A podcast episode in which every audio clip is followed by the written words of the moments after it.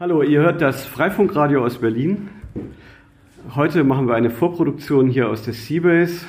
Seit langem mal wieder. Genau. Und heute haben wir Perry dazu genommen. Perry bastelt unter anderem hier an der Firmware für Berlin. Und wir hatten jetzt letzte Zeit auf, in der letzten Zeit auf unserer Mailingliste äh, eine längeren, einen längeren Thread, wo es darum ging, welche Hardware kann man eigentlich noch kaufen? Welchen Router kann man jetzt benutzen für Freifunk? Das ist leider gerade ein bisschen ein schwieriges Thema. Das ist ja schon ein Thema, was uns längere Zeit äh, schon begleitet. Ähm, der WRT 54 GL geht ja, glaube ich, nicht mehr. nee, was hatte, was hatte, der hatte, glaube ich, 16 Megabyte RAM und 2 Megabyte Flash oder 4. Manche, äh, manche hatten 2, manche hatten 4. Da gab's, äh, ah ja, ich erinnere mich, es war 4, 4, 16. Mhm. Genau. Und ähm, ja, mittlerweile ist es so bei OpenWrt, man braucht jetzt tendenziell eher 8 Megabyte Flash und 64 MB RAM, damit die typischen Freifunk-Firmwares drauf laufen. Richtig. Und OpenWrt selbst überlegt ja auch, äh, Geräte aus dem Programm zu werfen, die nur 4 Mega, über 4 Megabyte Flash verfügen. Äh, so dass es halt für unseren geliebten 841er Router, der, der ja sehr lange Zeit das günstigste Gerät mit unter 20 Euro pro Gerät äh, im Angebot war. Äh, 15 Euro teilweise, ja, teilweise unter den, 15. Dass wir uns da leider über kurz oder lang, glaube ich, verabschieden müssen äh, von diesem Gerät. Die, die haben so wenig Flash und ich habe versucht, unsere Firma so klein zu machen auf OpenWRT 18 bas, äh, basierte Firma und ich schaffe nur der äh, ja, fast gar nichts. Du, du, kannst nur bei ein paar Konfigurationsdateien ändern und dann ist es einfach voll. Hm. Und äh, den Paketmanager hast du schon rausgeschmissen? Ohne Paketmanager, ohne IP-Tables, ohne QoS, ohne ganz viele andere Zeugs. Hm.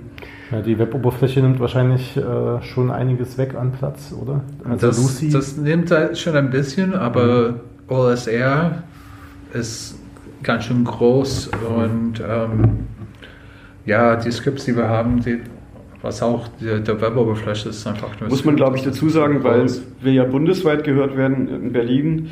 ist Es historisch so gewachsen. Wir haben vor Urzeiten mal mit Mobile Mesh angefangen und dann sind wir auf OLSR umgeschwenkt und haben ja so lange an OLSR rumgebastelt, bis es tatsächlich brauchbar war für so Community-Netze. Dann äh, gab es irgendwann Batman und Batman Advanced und äh, leider habe ich es jetzt persönlich nicht geschafft, dass die Community hier komplett auf Batman damals umgestiegen ist. Und jetzt sind wir immer noch bei OLSR, beim o Optimized Link State Routing Daemon. Das funktioniert ja auch. Es funktioniert, funktioniert ja auch. und es hat auch ein paar ähm, äh, äh, Dienste, die drin sind, was sich nichts bei BMX gibt. Zum ja. Beispiel Hostnames und äh, die Netzwerkdienste.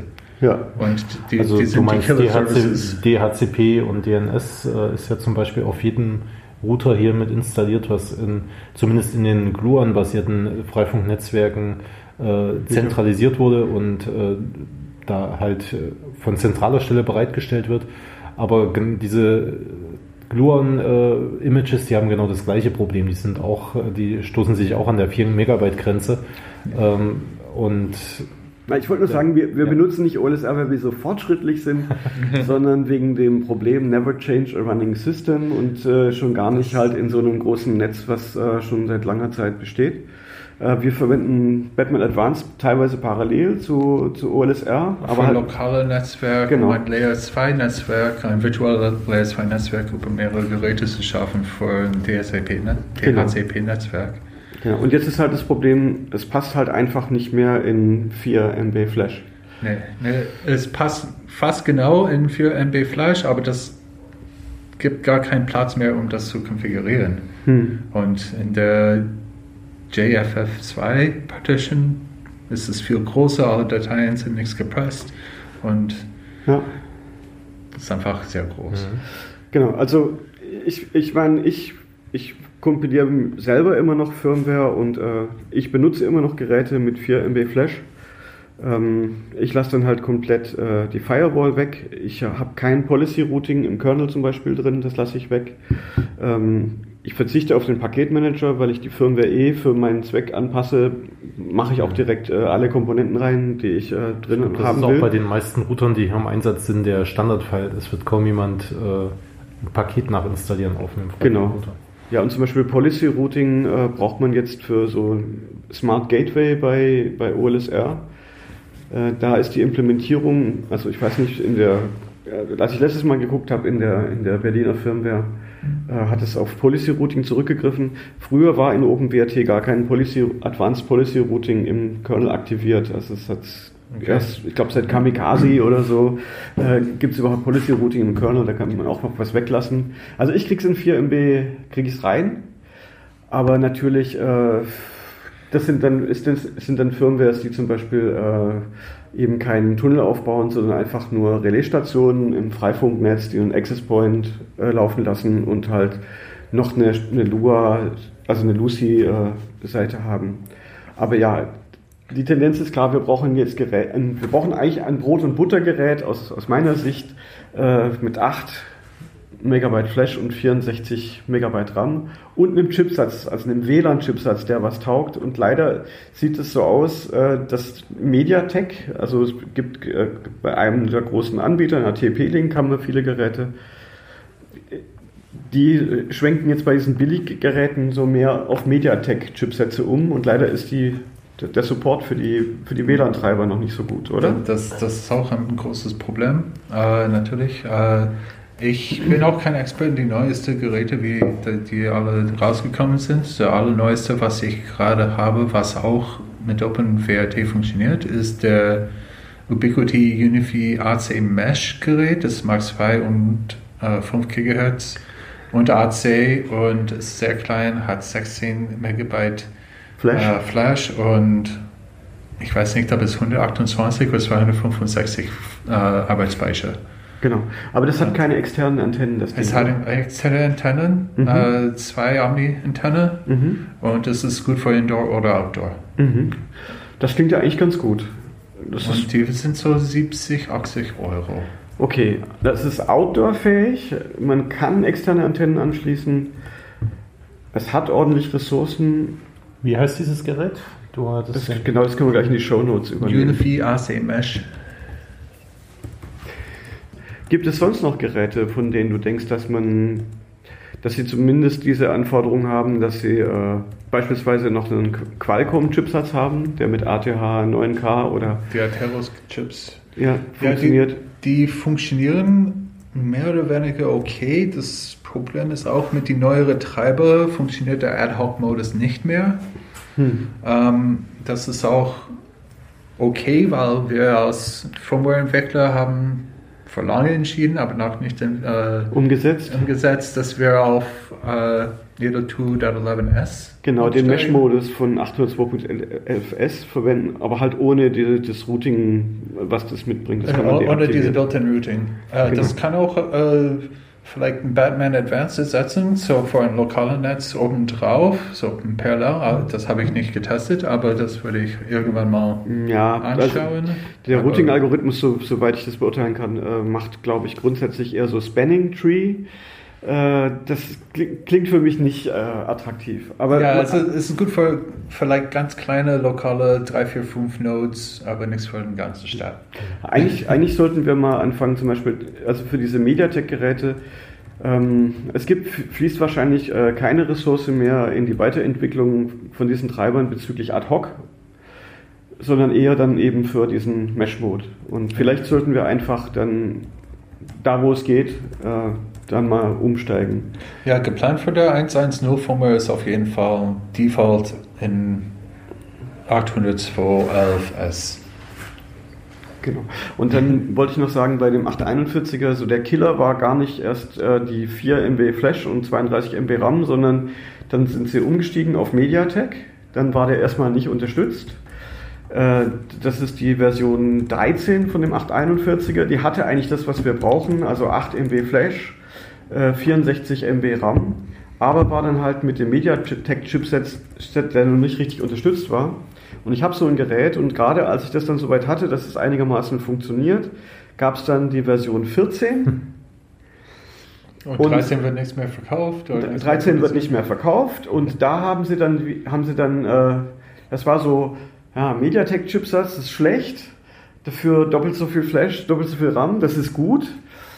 Und jetzt ist es eben 4 Megabyte Flash, 32 Megabyte RAM und MediaTek und damit ist das, das Gerät einfach aus, schlechteste aus beiden. Schlechteste aus beiden Optionen, die man im Moment haben kann. Ja, super. Ja, ja und äh, Leider nimmt es halt so ein Konzern wie TP-Link wahrscheinlich nicht wahr, dass sie äh, da von diesen Geräten ohne Ende verkauft haben. Also ein Distributor obwohl, reicht. Obwohl wir hin und wieder auch von TP-Link als Förderverein teilweise kontaktiert werden, wie sie uns denn unterstützen könnten, wo wir dann auch solche Dinge anbringen, äh, dass, dass wir eben äh, mal wieder gern ein Gerät hätten, was zuverlässig lieferbar ist. Äh, weil ich habe in letzter Zeit auch das Gefühl, dass äh, gerade diese Hardware-Revisionen in so einem ganz schnellen Takt herauskommen, wo die Entwickler von Open Source Lösungen gar nicht hinterherkommen, diese zu unterstützen. Also das sieht man bei dem 841er, das sieht man auch bei dem Archer C7, da kommt, Alle kommt, Archers, ja.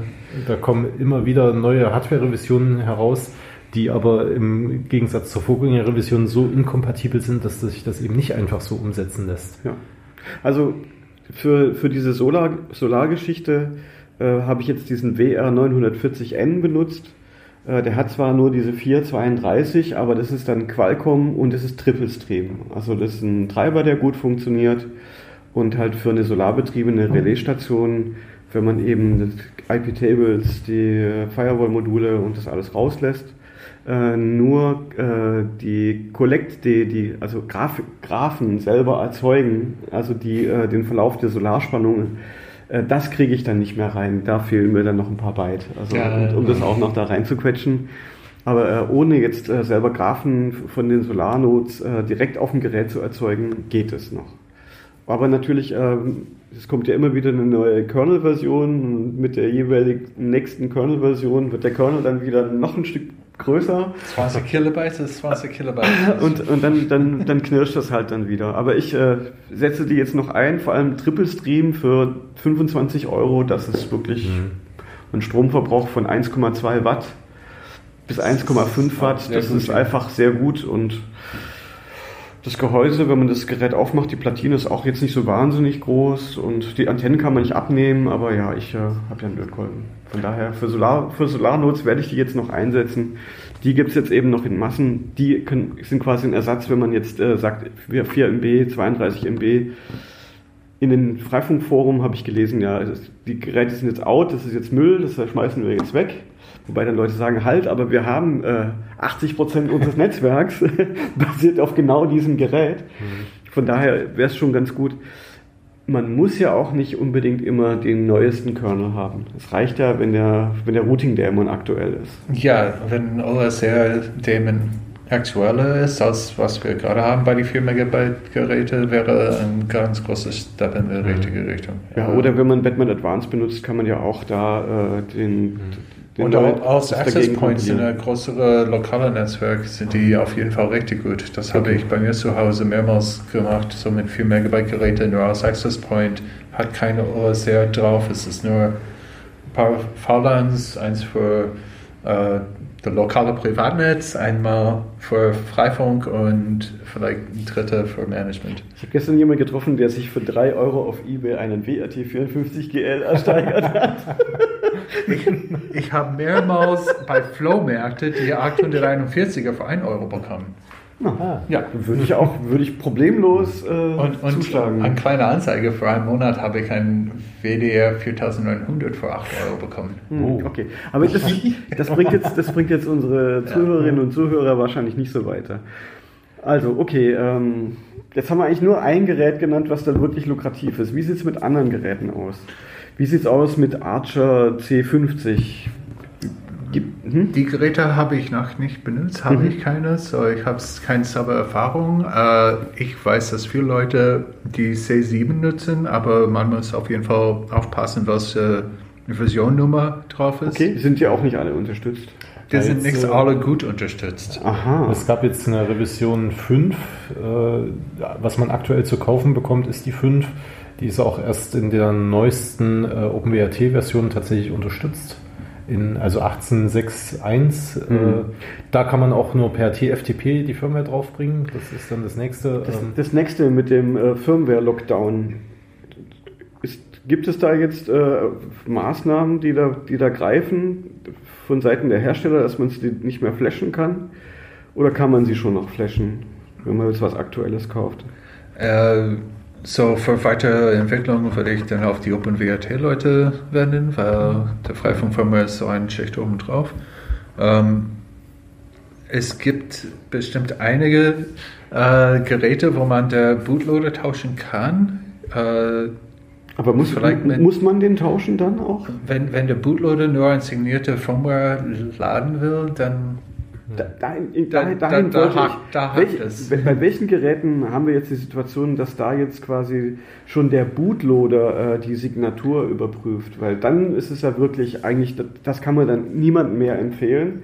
Dann müssen wir eine Werkstatt einrichten, wo wir dann äh, diese Geräte wieder entsperren, weil man äh, normale Leute, die Router flashen wollen, die werden sich ja nicht äh, so weit runterwagen und da den Bootloader austauschen. Ja, das, das ist genau das Problem. Geht viel zu weit. Ich will, dass jede Route, was Freifunk unterstützt, meine Oma einrechnen kann.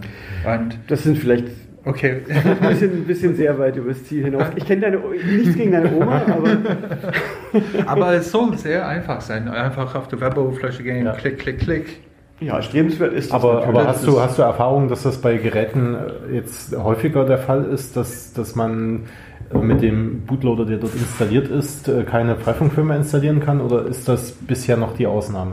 Äh, ich glaube, es wird mehr und mehr. Ist auf jeden Fall bei Ubiquiti. Mhm. Äh, da kann man nicht übers Webinterface flashen oder. Bei äh, nur signierter Firma kann man flashen. Und das, das merkt schon der Bootloader. Man kann, ja, auch bei TFTP kann man das äh, unsignierte Firmware flashen auf die Ubiquiti-Geräte, die neuere. Man, man kann noch unsignierte Firmware flashen über den Bootloader bei nee. Kann man nee. nicht mehr. Nee, nicht kann man mehr. nicht mehr. Ah, also das, das, die das nehmen das ja wirklich ernst. Und da, da, das sind die NanoStation M5. Wenn du ein Firmware zu früh oder zu neu benutzt hast, dann bist du ausgeschlossen, kannst du keine andere Firma drauf Wird der Bootloader abgedatet und der will dann Signaturen haben. Richtig. Ähm, und bei dem Unify AC, den du jetzt genannt hast, ist das, das auch so? Das nicht. Aha. Aber das ist. Das ist nur eine Frage der Zeit bei der nächsten Ich glaube, das ist ein Consumer-Gerät äh, und die Zone Nanostation M5 ist mehr professionell, ein Schritt höher. Mhm. Vielleicht hat das. Vielleicht äh, verzögert das das Ganze. Ja, vielleicht. Mhm. ähm, Okay. Und, aber äh, von signierter Firmware von TP-Link oder von MediaTek, das, das weiß ich gerade nicht. Hm. Naja, ich meine, das trifft ja, denke ich, nur Geräte, die 5 GHz eingebaut haben, weil bei 2,4 GHz ist ja das Problem nicht äh, drängend, weil diese diese Schwierigkeiten, die sich da ergeben haben über die äh, Flugsicherung in den USA, die dann bei der FCC angeklingelt hat und gesagt hat, hier wird das Wetterradar gestört. Da ging es ja um 5 Gigahertz Geräte. Also ich denke, ja. der, der Druck äh, bei 2,4 Gigahertz Geräten, da Signaturen und so reinzuhauen. Aber natürlich benutzen wir halt für, für unsere Richtfunkstrecken, benutzen wir halt genau diese Hardware dann. Ja, genau. Ähm, du hattest vorhin noch erwähnt, dass ähm, dass, die, dass der Netzwerkmodus, der WLAN-Modus umgestellt werden soll von ad hoc auf 802.11s. Äh, habt ihr da schon euch überlegt, wie ihr, wie ihr das Ganze machen wollt? Äh, oder wird es dann äh, zwei Freifunknetze in Berlin geben, äh, je nachdem, wer alles schon umgestellt hat? Oder? Es gibt mehrere Möglichkeiten. Äh, ich habe mit ein paar Route probiert, dass die beide gleichzeitig ad hoc und 802.11s macht.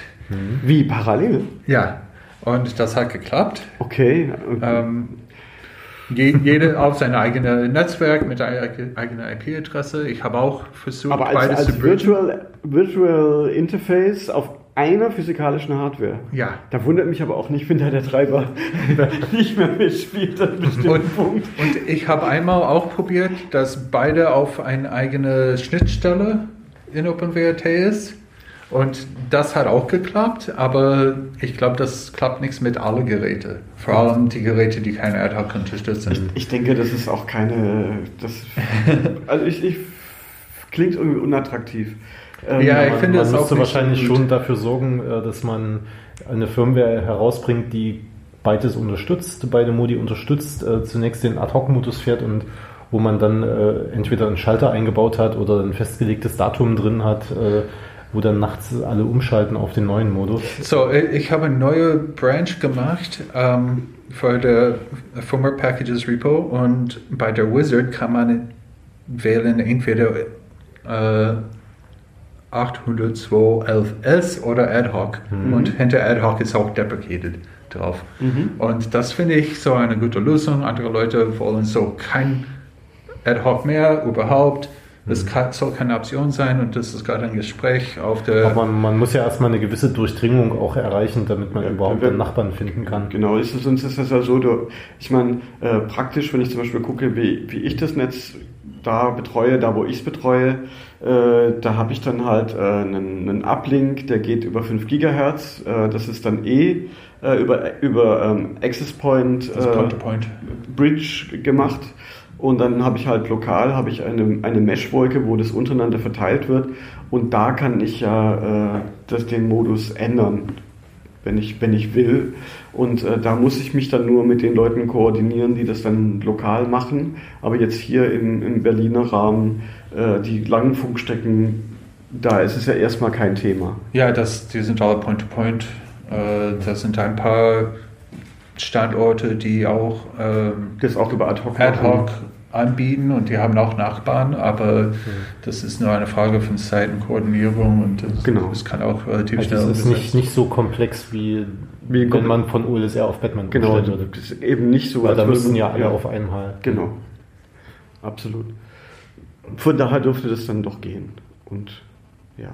Dann werde ich äh, dieses Mediatek-Gerät auch mal mit dem neuesten, also dieses, diese Version 13, die ich da habe, äh, kann man zwar nicht nachkaufen, aber das geht ja auch um den Treiber, also den mal testen in der mhm. aktuellen Variante und, und gucken, äh, wie der da performt. Also wenn, wenn der ansonsten funktionieren würde und nur der Ad-Hoc-Modus würde nicht stabil arbeiten, da würde ich sagen, ja, ab dafür, dann äh, benutzt man die halt sowieso nur mit 802.11 S-Modus. Ja, finde ich auch gut. Aber wir können alle umsteigen. Also wir hätten das vor Jahren machen können. Und ja, es, naja, äh, es ist halt so, wenn dann halt jemand eine alte Hardware hat, äh, der ist dann halt raus. Ne? Für die Geräte, wo es dann schon ewig keine Updates mehr gibt, äh, die fallen dann eh raus. Aber ja, ein gewisser Schwund gibt es immer. Aber ja. Aber das war ja auch ein großer Unterschied zu den, zwischen den äh, Batman-basierten Netzwerken und denen, die OLSR gemacht haben. In OLSR kann theoretisch immer noch ein Client mitsprechen, der jetzt schon zehn, zehn Jahre alt ist. Ja wohingehend bei Batman sich ja da grundlegende Sachen offensichtlich im Protokoll geändert haben, äh, dass man da gar nicht mehr miteinander kommunizieren konnte. Wenn sich die Kompatibilitätsnummer ändert, ja. dann ist Schicht. Genau. Ja. also, aber es gibt schon, die, die, sind, unterschiedliche Versionen sind schon interoperabel, aber eben nur so lange, wie die mhm. Kompatibilitätsversion eben die gleiche ist. Ja, aber wie vorher gesagt, so Batman Advanced ist so für ein lokales Netzwerk, wo es ein äh, geteilt, so gescherte Layer 2 Netzwerk geben soll und wenn ein Standortbetreiber ein Update machen wird, dann normalerweise machen die alles. Ja. Oder ja. hoffentlich machen die alles auf der gleichen Level. Wenn es die Hardware erlaubt. Wenn es die Hardware erlaubt. Okay, aber also so ganz äh, abschließend äh, können wir, also wir haben jetzt noch so sechs Minuten ungefähr, bis unsere Sendezeit rum ist. So ganz abschließend äh, kann man es jetzt noch nicht sagen. Wir können ja noch, wenn uns noch Geräte einfallen, können wir die ja noch in die, äh, in die Show Notes äh, reinschreiben. Hast du oder, aktuell ein Lieblingsgerät, mit dem du selbst äh, gerade viel testest oder spielst oder was, was jetzt mal unabhängig vom Preis gerade sehr interessant irgendwie erscheint? Ich habe immer noch mein 4900er, was ich nutze gerne, weil die so mhm. schnell booten hm. und so schnell die SSH-Keys generieren. So ich muss nicht so drei Minuten warten, nur eineinhalb. Äh, das finde ich toll. So ein schnelles CPU ist auch auf jeden Fall eine gute Sache. Das war, irgend, das war ein x86er Gerät, oder? War das? Nee, es ist. Äh, ich weiß nicht mehr. Was auf jeden Äh, Fall ja. historische Hardware, die es nicht mehr gibt. Was es nichts mehr gibt, genau. Äh, und von anderen neu, äh, von neuen Geräten habe ich kaum was. Ich Mhm. habe nur diese Unify AC Mesh, Mesh AC, was wie Mhm. immer es heißt. Äh, aber auf der Firmware-Seite in der Wiki, es gibt schon eine Liste mit mehrere Hardware drauf und jetzt haben wir es ein bisschen geändert, es ist ein bisschen übersichtbarer, das sind so grüne Felder für die gute Geräte, orange für die halbgute und grau für Beta, Mhm. so die Sachen, die in der Zukunft kommen. Und dann, glaube rot ist die 4 Megabyte. Ja, das ist ja im Wiki Geräte. schon, das sind ja schon getrennte Tabellen. Äh, einmal für die Geräte, die offiziell deprecated sind äh, Ja. und ähm, wo es noch eine ältere Version gibt, die aktuell kompatibel ist. Genau. Dann, dann gab es ja noch diese äh, TP-Link CPE-Geräte, die setze ich auch eins ein. Allerdings gab es ja dann auch unterschiedliche Revisionsnummern. Ja, die 210er, 510er. Genau, 210, 510, dann gab es auch noch 220 und 520, also jeweils Ja. ein, ein Ethernet-Port oder zwei Ethernet-Ports. Aber da ist auch, da sind auch verschiedene Versionen, die auch nur so gar nicht oder nur so halb unterstützt werden, oder? Und Ja, äh, TP-Link macht genau wie die 841er mit jeder Visionnummer. Es ist komplett neu intern. Mhm. Alles ist neu. Und das, macht die ganze Arbeit von den OpenWRT-Leuten viel mehr Auswand und Hm. Okay, also das sind die Ubiquities, die sind zwar mehr äh, dahinterher, solche Signaturen da einzuführen, aber die ändern nicht so schnell ihre Hardware intern. Kann man das sagen? ja, ich glaube, äh, ja, diese Unify AC Mesh Dings, es gibt nur eine Hardware-Version und bis jetzt, und das ist schon zwei, drei Jahre. Mhm, na, beschwör's nicht, demnächst gibt es eine neue. Wenn es schon zwei, drei Jahre eine Version gibt, dann steht im nächsten Update ins Haus, würde ich sagen. Kann sein. Oder, oder das Gerät wird einfach nicht mehr verkauft. Genau, ich meine, Leute äh, versuchen ja in ihrer Verzweiflung schon äh, mit Raspberry Pis irgendwie solche Dinge zu tun, aber das WLAN von einem Raspberry Pi Da ist kommen wir wieder in die Anfänge der, der Freifunkzeit zurück, wo Ja, PCs mit- unter das Dach gebaut wurden mit äh, PCI-Karten mit WLAN drin. Ja, aber da hatten, wir- da hatten wir bessere. WLAN-Karten Ja. drin als jetzt diese, diese Raspberry Pis. Also die haben ja äh, ganz miserable äh, Parameter, also schlechte Empfangsleistung, schlechte Antennen sind da on board. Äh, mit Glück, äh, ja, also das, das, das ist, glaube ich, nicht der Weg, also gar nicht. Nee, ich glaube auch nicht, dass es der Weg ist. Und vor allem, es gibt auch kein Web-Interface, wo man einfach Klick, Klick, Klick machen kann, um ein Raspberry Pi einzurichten. Ja, und wie gesagt, also wir für, brauchen das auf jeden Fall. für, so, für so ein furchtbares WLAN, also wo der Treiber nicht stimmt, wo die Hardware irgendwie mies performt, also da, dafür ist es einfach nicht das Richtige. Aber natürlich gibt es ein großes Interesse und äh, zumindest diese Hardware gibt es für längere Zeit. Also man kann ja selbst, glaube ich, die ersten Versionen davon noch kaufen. Also Ja, und dann für teure Geräte, es gibt auch natürlich ein paar äh, Sachen wie dieser Omnius, Tu- Omniturius. ah, ah, ja, ja. Äh, aber die, die kosten ein paar hundert Euro. Ja, das ist auch- Und das ist, Wie gesagt, also ja, Brot, das Brot- und Butter-Ding. Äh, so 20, unter- 25 Euro Das will für ich auch. 2,4 Gigahertz und vielleicht 50, 40 bis 50 Euro für ein Dualbandgerät. Das ist eigentlich das, was wir brauchen, würde ich mal sagen. Ja, und dann vielleicht 20 oben drauf für Outdoor. Ja, Ja. genau. Also, liebe Hersteller, wenn ihr das gehört habt, das war unsere Wunschliste. Ja, genau. Und das, jetzt ist es auch schon nur noch die letzte Minute ist angebrochen. Dann sagen wir mal, also ich sag mal, wir bedanken uns fürs Zuhören, falls ihr denn zugehört habt und äh, schaltet auch im nächsten Monat wieder ein, wenn es heißt Freifunkradio aus Berlin. Ja, und vielen Dank an Perry für die spontane äh, Bereitschaft hier, Ja, sich gerne. ausfragen zu Wir lassen. haben ihn überfallen, deswegen konnte er gar keine Angst lange davor haben. Okay, Ja, Ja. bis zum nächsten Mal.